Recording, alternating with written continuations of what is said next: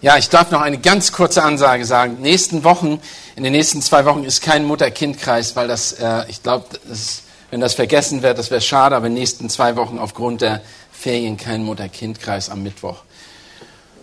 Ja, eine Sache, die uns immer wieder, ähm, glaube ich, mit dem wir uns beschäftigen, vielleicht nicht bewusst, aber beschäftigen wir uns doch mit schwierigen Zeiten in unserem Leben und keiner möchte natürlich von schwierigen Zeiten in seinem Leben sprechen über das, was unser Herz belastet und was uns schwermütig macht.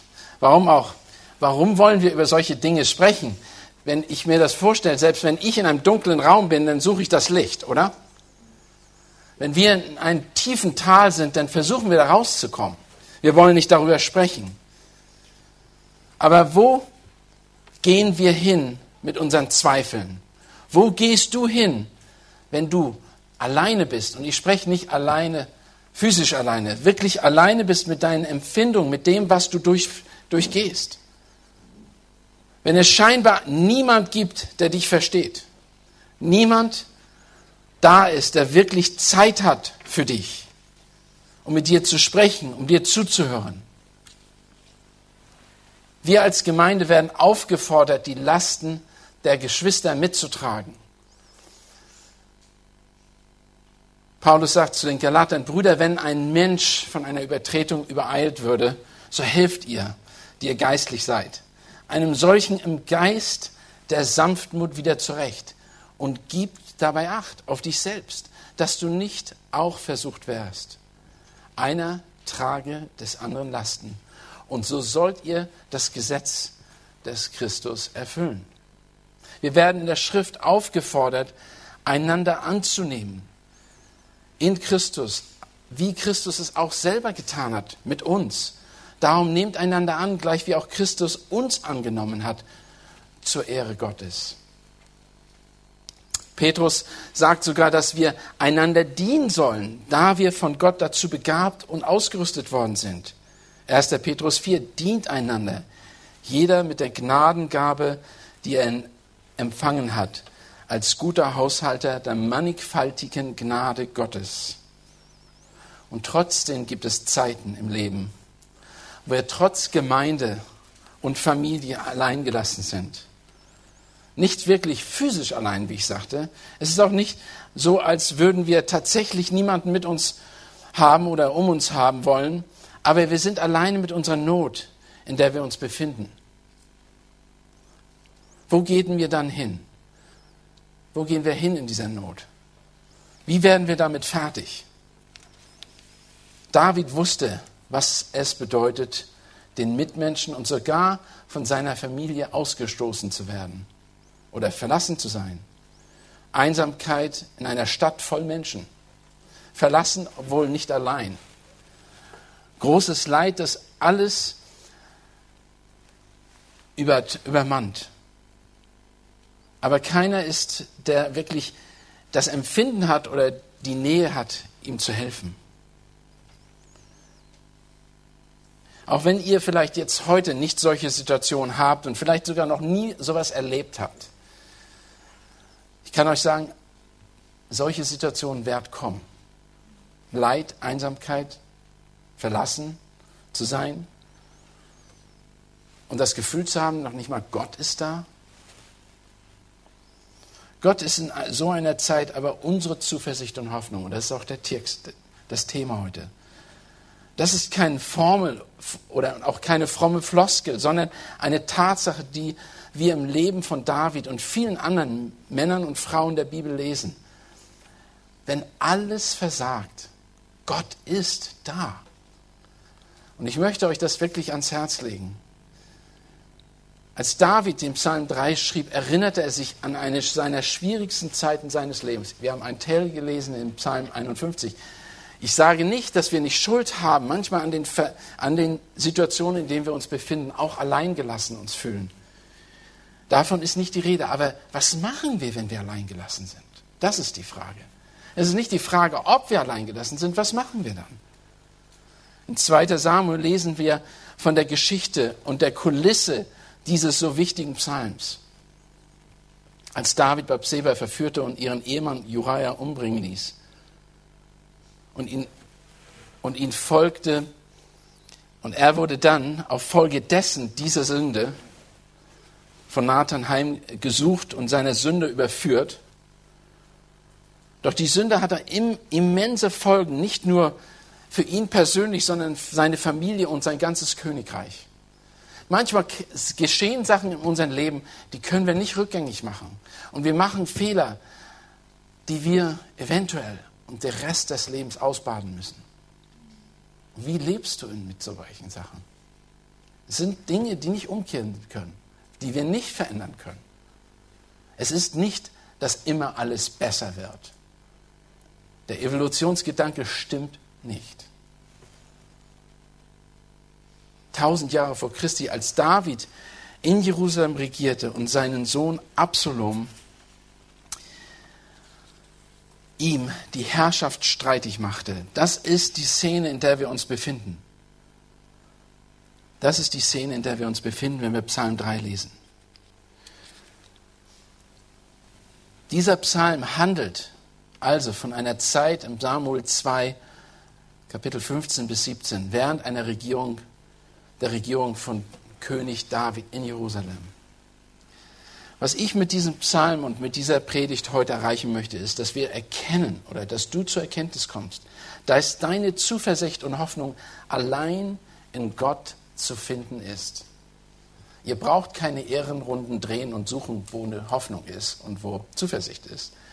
Ich sage, die Schrift sagt, allein in Gott haben wir Zuversicht und Hoffnung.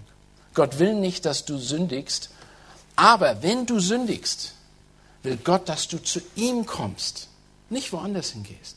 Geh zu ihm. Er kann vergeben.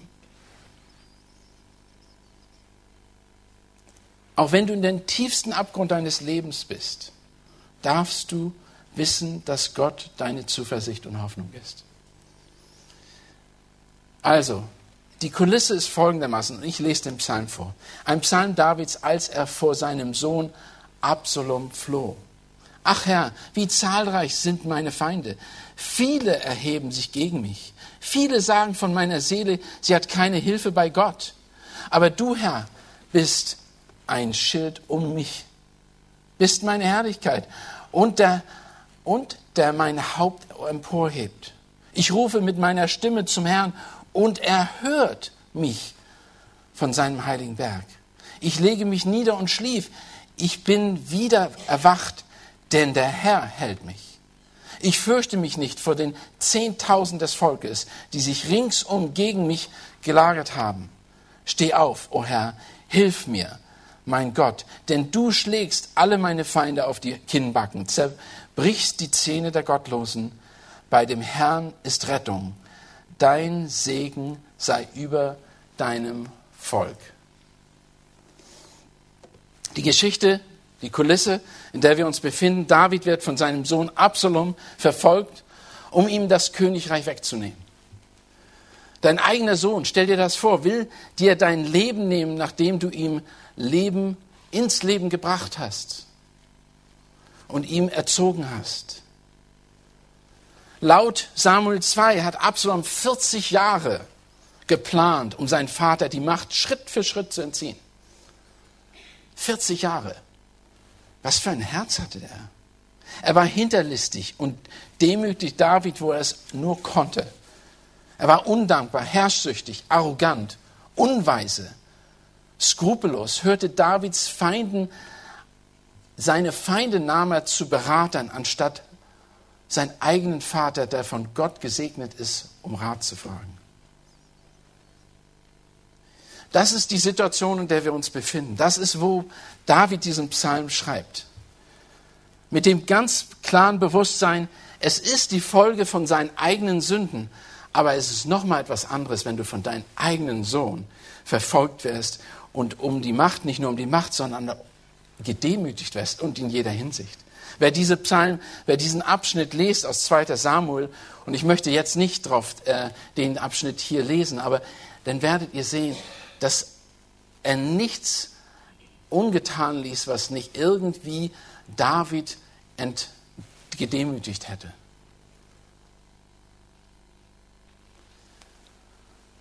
Und er wollte David umbringen. Er wollte ihn umbringen.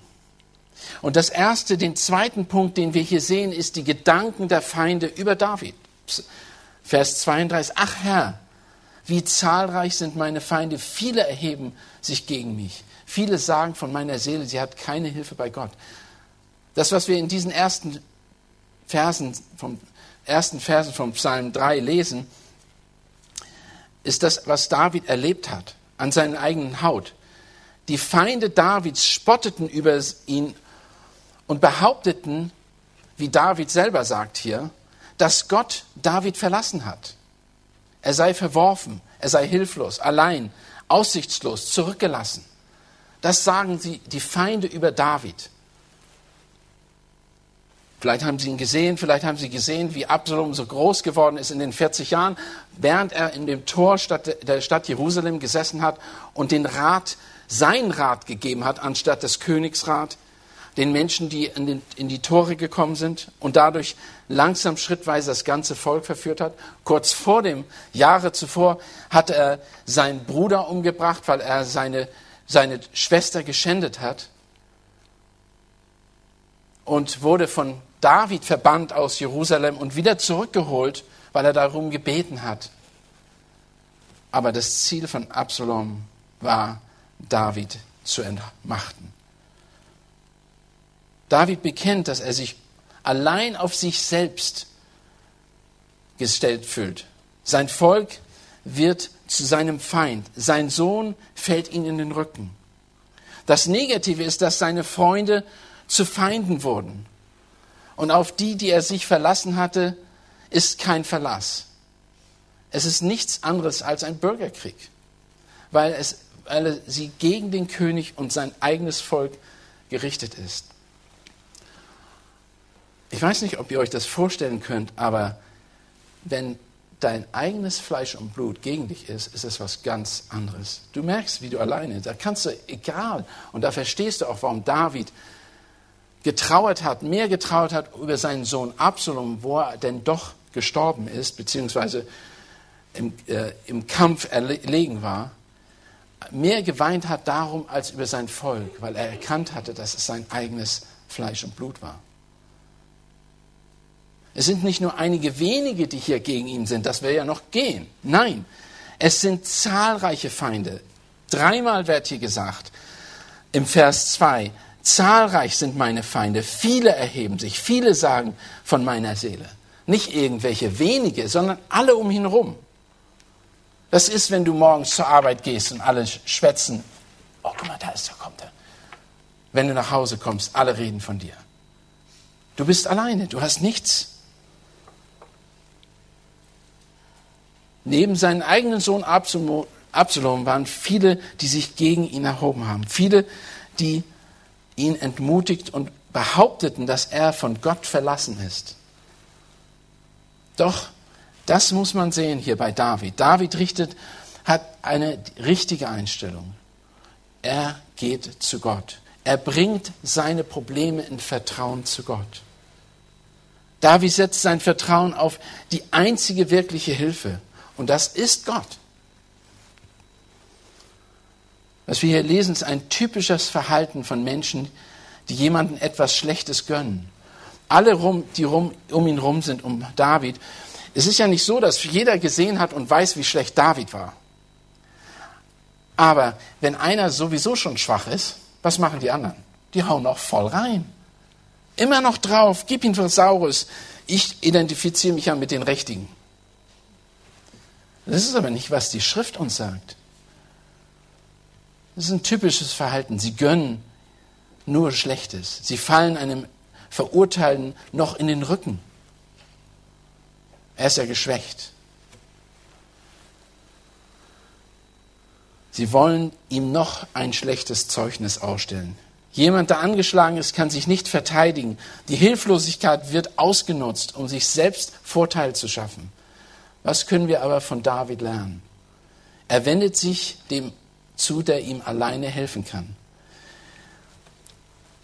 Jetzt hören wir in Verse 4 und, und 5 Davids Gedanken über Gott. Davids Gedanken über Gott. Aber du, Gott, oder aber du, Herr, bist ein Schild um mich bist meine Herrlichkeit und der mein Haupt emporhebt. David offenbart seine absolut persönliche Beziehung zu ihm. Und das ist auch, wo wir überlegen müssen, haben wir solche persönliche Beziehungen? David wusste nicht nur, dass, nur von Gott, dass er, wie, äh, dass er für, total vertrauen konnte. Er wusste aber ganz genau, dass auch alles, was er ist, aufgrund von Gottes Werk in seinem Leben passiert ist. Sein Erfolg als König Israel war allein Gott zu verdanken. War allein Gott zu verdanken.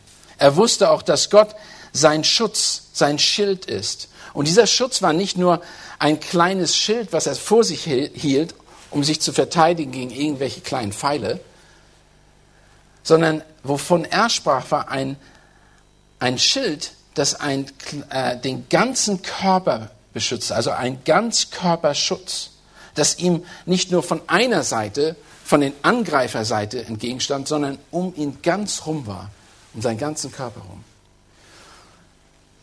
Das sagt er hier.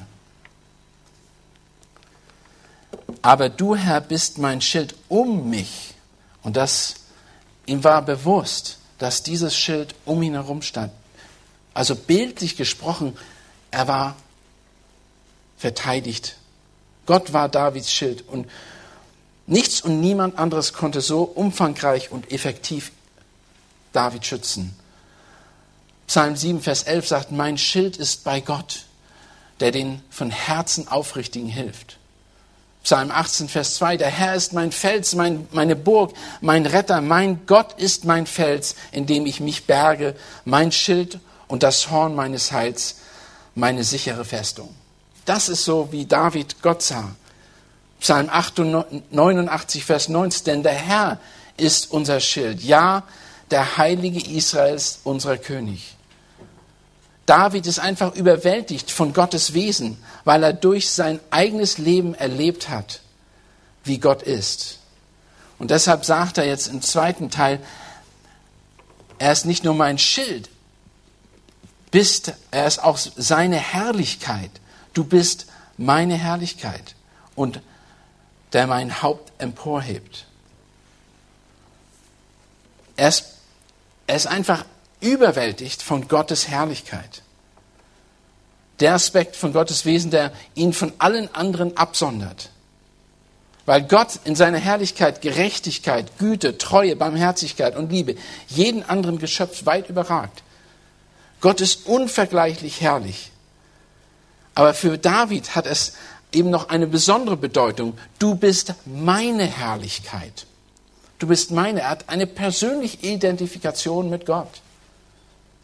Gott hat sich an David persönlich als herrlich erwiesen. Gott hat zu ihm, ihn zum König gemacht. Gott hat ihm Weisheit zum Regieren gegeben. Gott hat ihm immer wieder von seinen Feinden bewahrt, wie auch von Saul, Goliath und anderen. Aber vor allem hat Gott ihm auch nach dem Ehebruch Babsebats und dem Mord an Uriah seine Sünde aufgedeckt und ihn zu Buße geführt und ihn vergeben. Und er hat David auch jetzt wieder von Absalom, Absalom, seinen eigenen Sohn, gerettet und ihn wieder eingesetzt in sein Königreich. So David wusste, von wem er sprach. Aber hier ist die Frage auch an uns. Sind wir froh darüber, wenn unsere Sünde aufgedeckt wird? Wahrscheinlich nicht so sehr. Aber sind wir bereit, zu Gott zu gehen, um die aufzudecken? Bei ihm musste Nathan kommen und sie aufdecken. Aber er war dankbar dafür, weil er wieder hergestellt worden ist. Nicht so wie in der Vergangenheit, aber er wurde wiederhergestellt. Er, er regierte wieder. Gott ist in jeder Hinsicht herrlich, ein herrlicher Gott. Und er ist auch das, da, derjenige, der Davids Haupt, sagt er hier, sein Haupt aufgerichtet hat, emporgehoben hat. Nicht David hat es gemacht, das waren nicht seine Fähigkeiten. Alles, was hier geschehen ist, auch zu der Zeit gerade, wo, er, wo Absalom gegen ihn gekämpft hat, Gott hat ihn wieder aufgerichtet, hat sein Auf, Haupt aufgerichtet, nicht er selber. Und das erkennt er. Denkt daran, wie er rausgegangen ist aus der Stadt. Wenn ihr den Abschnitt lesen würdet, er ist barfuß aus der Stadt rausgegangen, gedemütigt und flüchtete und hat noch nicht mal die Verteidigung seiner eigenen Leute angenommen, weil er sagte, ich hab's verdient. Leute haben ihn ausgeschimpft, haben, haben ihn verflucht, während er auf dem Weg war über den, ähm, aus Jerusalem. Und er hat es angenommen, weil er gesagt hat, ich verdiene es. Gott hat es mit Recht so getan. Auch wenn David der König Israels war, so wusste er genau, dass er es nur das war, was er war, durch Gott und wirklich nichts aus sich selbst getan hat. Gott möchte von jedem seiner Kinder, dass sie das begreifen. Wir sind, was wir sind, weil Gott uns dazu berufen und befähigt hat nichts anderes. Und diese Erkenntnis ist extrem wichtig. Viele von uns denken, sie stehen aufgrund von ihrer eigenen Fähigkeiten. Ich denke auch manchmal, dass ich, oh, habe ich ja gut gemacht. Tatsache ist, ich habe überhaupt nichts gut gemacht. Tatsache ist, dass Gott mir alles, mich befähigt hat, das so zu tun. Gott möchte, dass wir ihm demütig dienen. Er sorgt für die Erhöhung alleine, nicht wir. Es ist nicht, was wir verdient haben, sondern was er verdient hat. Erster Petrus sagt folgendes, in Petrus 5, Vers 5 und 6 sagt Petrus, ebenso ihr Jünger oder Jüngeren, ordnet euch den Ältesten unter. Ihr alle sollt euch gegenseitig unterordnen und mit Demut bekleiden. Denn Gott widersteht den Hochmütigen, den Demütigen, aber gibt er Gnade. So demütigt euch nun unter die gewaltige Hand Gottes, damit er euch erhöht zu seiner Zeit. Ganz einfach. Das Prinzip ist einfach. Gott möchte von uns Demut und er wird erhöhen, wen er erhöht zu jener Zeit. Denn wir sind seine Geschöpfe oder seine Schöpfung, erschaffen in Christus Jesus zu guten Werken, die er zuvor bereitet hat, damit wir in ihnen wandeln sollen. Epheser 2, Vers 10. Auch hier wird deutlich, Gott hat es bereitet, wir sollen in ihnen wandeln, wir sollen uns unterordnen. Die Frage ist, was lernen wir von Davids Verhalten? Was macht David, als, was machte David, als es allen anderen so schien, als ob Gott ihn verlassen hätte und vor dem Abgrund steht? Was macht David?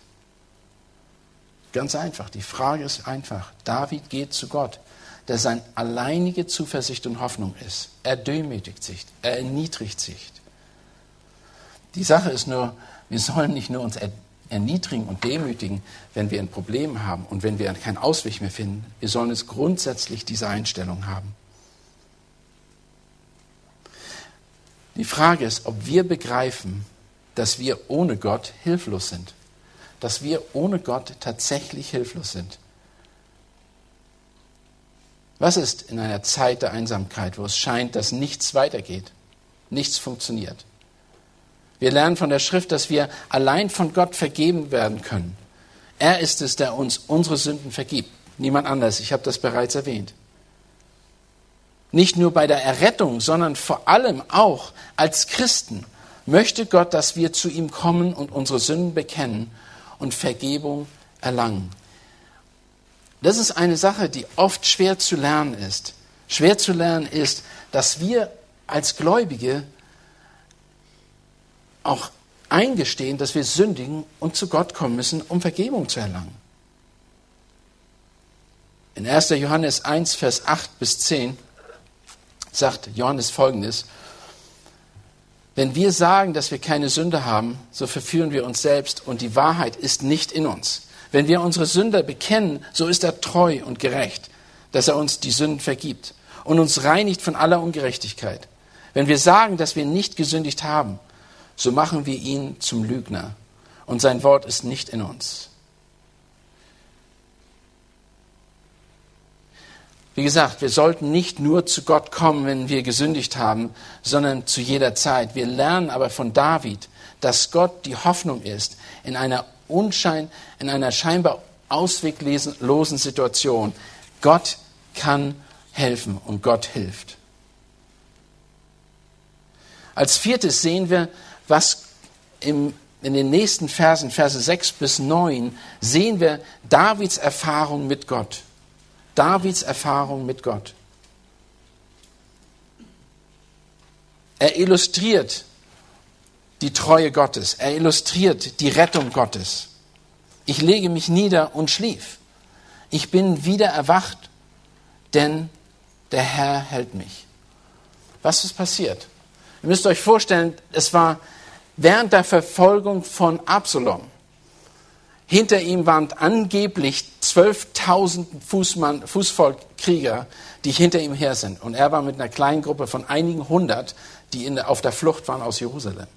Und diese Nacht, in der Nacht, legt er sich schlafen und schläft. Und deshalb sagt er, nur weil Gott kann das nur machen. Nur Gott könnte ihm diesen Schlaf schenken. Nur Gott konnte ihn in Sicherheit bringen. Er erkannte das. Es ist nicht etwas, was natürlich wäre. Jeder von uns hätte unglaubliche Angst um sein Leben. Keiner wird sich hinlegen. Keiner wird sich hinlegen. Wir würden alle zur Waffe greifen und wahrscheinlich ununterwegs unsere Augen auf den Horizont sind. Wo kommen die Leute? Wo kommen sie?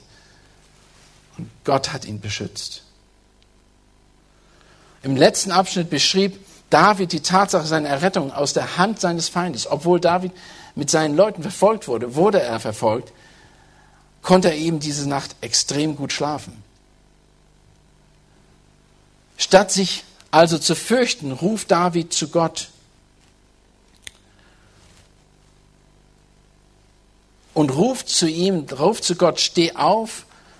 Und was er damit meint in den nächsten Vers ist, er legte, nachdem er sich hingelegt hat und gut schlafen konnte, ich fürchtete mich nicht vor den Zehntausend des Volkes, die sich rings gegen mich gelagert hatten.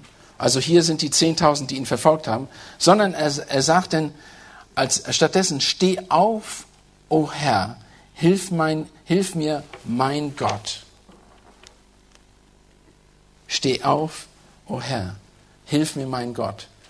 Und das ist einfach eine Aufforderung. Gott, reagier. Gib mir Gerechtigkeit. Handle du. Setz du dich ein. Zerstör die Macht des Feindes. Zerstör die Macht des Feindes. Und was passiert? Denn du schlägst alle meine Feinde auf den Kinnbacken und zerbrichst die Zähne der Gottlosen. Wovon? Was soll das? Also ich meine, steht Gott wirklich auf und haut voll drein und zertrümmert jeden einzelnen die Kinnbacken und schlägt die Zähne aus? Ist wie so ein Boxkampf? Bestimmt nicht. Davon ist nicht die Rede. Aber was, was, es ist das Bild eines Raubtieres. Der Feind ist wie ein Raubtier. Und wenn du das Raubtier, den Kinn oder die, das Gebiss zerschlägst, ist es hilflos und machtlos. Und genau das, sagt er, hat Gott getan. Gott zerschlägt das Gebiss des Raubtiers und ist damit machtlos. Mit anderen Worten, Absalom wurde machtlos gemacht. Die Feinde, die 12.000, die hinter ihm waren, waren machtlos, weil Gott zwischen ihnen und David stand. Und er brauchte sich keine, äh, keine Sorgen machen. Das Raubtier, das ihn zerreißen und zerfleischen wollte, dessen Kinnbacken waren zerschmettert und dessen Zähne waren zertrümmert worden. Eine Frage stellt sich natürlich, wieso ist David nur um sich besorgt in dieser Sache? Er ist doch der König von Israel, oder? Ist das nicht ein bisschen egoistisch, was hier abläuft? Denkt er etwa nur an seine eigene Haut und ist bereit, das Volk zu opfern, um selbst davon zu kommen? Könnte man ja fast denken. Aber er sagt, bei dem Herrn ist Rettung. Dein Segen ist über deinem Volk. Alles, was, Paul, was David bis dahin gemacht hat, war mit der Perspektive, er möchte so viel wie möglich sein Volk schützen und seine Familie schützen. Deshalb war er auch bereit, rauszugehen aus der Stadt, ohne zu kämpfen. Deshalb war er auch bereit zu fliehen, ohne sich zu rächen. Auch wo er sich gerecht hatte, wurden, das, haben seine Krieger gebeten, dass er zurückbleibt, damit er nicht umkommt und damit er nicht mit Salom, äh, Absalom kämpfen musste. Es ging David nicht um das Wohl, sondern um sein Wohl, sondern um das Wohl des, seines Volkes. Er wollte sie schützen. Er wollte Gottes Segen für sie. Rette dein Volk und segne deine Erbe und weide und trage sie bis in Ewigkeit. Das ist seine Herzenseinstellung. Psalm 28, Vers 9. Als Leiter und als, Anf der, denen eine Gemeinde oder eine Verantwortung gegeben ist über eine Familie, können wir daraus lernen, dass unser Blick, wie auch Davids, nicht auf uns gerichtet ist, sondern auf die Ehre Gottes und auf das Wohl dessen, den wir dienen. Mit anderen Worten, Gemeindeleiter, deren Interesse ist es, das Wohl der Gemeinde. Gott die Ehre zu geben und das Wohl der Gemeinde. Wir sind nicht die Ersten, die vom Schiff springen, wenn das sinkt. Wir sind die Letzten. Wir sind nicht wie die, die ein Flugzeug verlassen, wo das abgestürzt ist ins Wasser und die Ersten am Land sind, sondern wir warten, bis alle anderen erst am Land sind und eventuell überleben wir. Wir sind nicht wie dieses Italiener, der am erstes vom Schiff gegangen ist und ich weiß nicht, 30 oder 40 Menschen ertrunken sind. Sondern wir warten, beziehungsweise wir sind um das Wohl des anderen bedacht. Paulus offenbart eine ähnliche Herzenseinstellung, als er zu den Korinthern schrieb. Es geht nicht an erster Stelle um ihn, sondern Gott und sein Volk. In 2. Korinther 11 lesen wir Folgendes in Verse 26 bis 31. Ich bin oftmals auf Reisen gewesen, in Gefahren, auf Lüssen, in Gefahren durch Räuber, in Gefahren von eigenem Volk, in Gefahren von Heiden, in Gefahren in der Stadt, in Gefahren in der Wüste, in Gefahren auf Meeren, in Gefahren unter falschen Brüdern, in Arbeit, in Mühe, oftmals Nachtwachen, in Hunger und Durst, oftmals Fasten, in Kälte und Blöße. Zu allem der täglichen Antrag Andrang zu mir, die Sorge für alle Gemeinden. Wer ist schwach und ich bin nicht auch schwach? Wem wird Anstoß bereitet und ich empfinde nicht brennenden Schmerz? Wenn ich mich rühmen soll, so will ich mich meiner Schwachheit rühmen. Der Gott und Vater unseres Herrn Jesus Christus, der gelobt sei in Ewigkeit, er weiß, dass ich nicht lüge. David hat vorbildlich gehandelt, auch wenn er gesündigt hat. Er hat den, das Ruder wieder rumgerissen durch die Kraft Jesu Christi, durch die Kraft Gottes. Kannst du dich, kannst du wie David sagen, dass Gott deine Rettung ist? Kannst du wie David erkennen, dass Gott deine Zuversicht und Hoffnung ist? Könnt ihr das? Gott ist unsere einzige vertrauenswürdige Zuversicht und Hoffnung, die uns gegeben ist und gegeben wird. In den letzten Monaten habe ich mich mit vielen Situationen befassen dürfen können, die mir immer wieder klar machen, dass es hier auf Erden nicht viel gibt, woran ich festhalten möchte. Das Einzige, worauf ich meinen Blick setzen möchte, ist auf das Ewigliche von Gott. Eine ewigliche Perspektive haben. Viele gute Freunde, die meine Freunde sind, liegen im Moment im Sterben. Ich sage viele, eigentlich nicht viele, aber es sind immerhin Männer, die mir sehr nah sind. Und die Frage, wenn man sie beobachtet und wenn man mit ihnen spricht in den letzten Tagen ihres Lebens, dann wird klar, dass nichts auf dieser Welt uns halten kann. Und es wird auch ganz klar, dass was David hier sagt, extrem wichtig ist zu verstehen. Nämlich, dass wir ein Halt in Gott haben. Bei dem Herrn ist die Rettung. Dein Segen sei über deinem Volk. Ist uns das bewusst? Es ist eine Sache der Entscheidung. Eine Sache der Entscheidung. Entscheiden wir uns, Gott zu vertrauen entscheiden wir uns, unsere Zuversicht in Gott allein zu setzen. Und ich möchte jeden von euch ermutigen, dass ihr euch das wirklich überlegt. Es ist einfach davon zu sprechen. Ja, ich vertraue Gott. Wir singen es. Aber es ist am Ende eine Entscheidungsfrage. Es ist am Ende eine Entscheidungsfrage. Vertraue ich ihm allein?